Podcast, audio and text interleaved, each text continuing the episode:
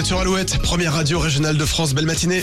Alouette, le geste en plus. Et on reparle du ticket de caisse dans le geste en plus. Il devrait disparaître d'ici la rentrée. En attendant, deux startups françaises développent une alternative écologique au ticket de caisse. Et ces deux jeunes pousses ont été motivées par le même constat. Chaque année en France, 2 millions et demi d'arbres sont coupés, 1,8 milliard de litres d'eau et 2,2 millions de barils de pétrole sont utilisés pour des tickets de caisse dont la durée de vie est en moyenne de 3 secondes, c'est-à-dire main du commerçant, main du client, poubelle. Kill Bills, première entreprise, propose de digitaliser votre ticket de caisse et de l'enregistrer sur une application bancaire. En gros, quand vous regardez vos comptes, le ticket de caisse est en pièce jointe sur la ligne dédiée au paiement. Ils viennent de lever 4 millions d'euros de fonds et comptent nouer de nouveaux partenariats avec des commerçants et des banques dans les prochains mois.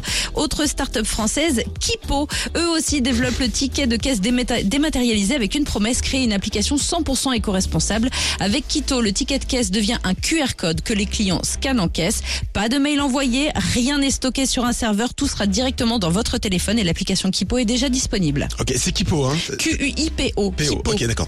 Ça marche. Eh ben, merci beaucoup, Julie. Voilà, toutes ces infos, c'est à retrouver aussi sur alouette.fr. Alouette.fr aussi pour retrouver l'interview. On a appelé Slimane hier. Ouais. On a parlé de son nouveau hit euh, chez toi. Euh, on a même fait une surprise à Slimane avec euh, de KPO. C'était un, un beau moment à retrouver donc sur alouette.fr. Voici son nouveau hit chez toi sur Alouette.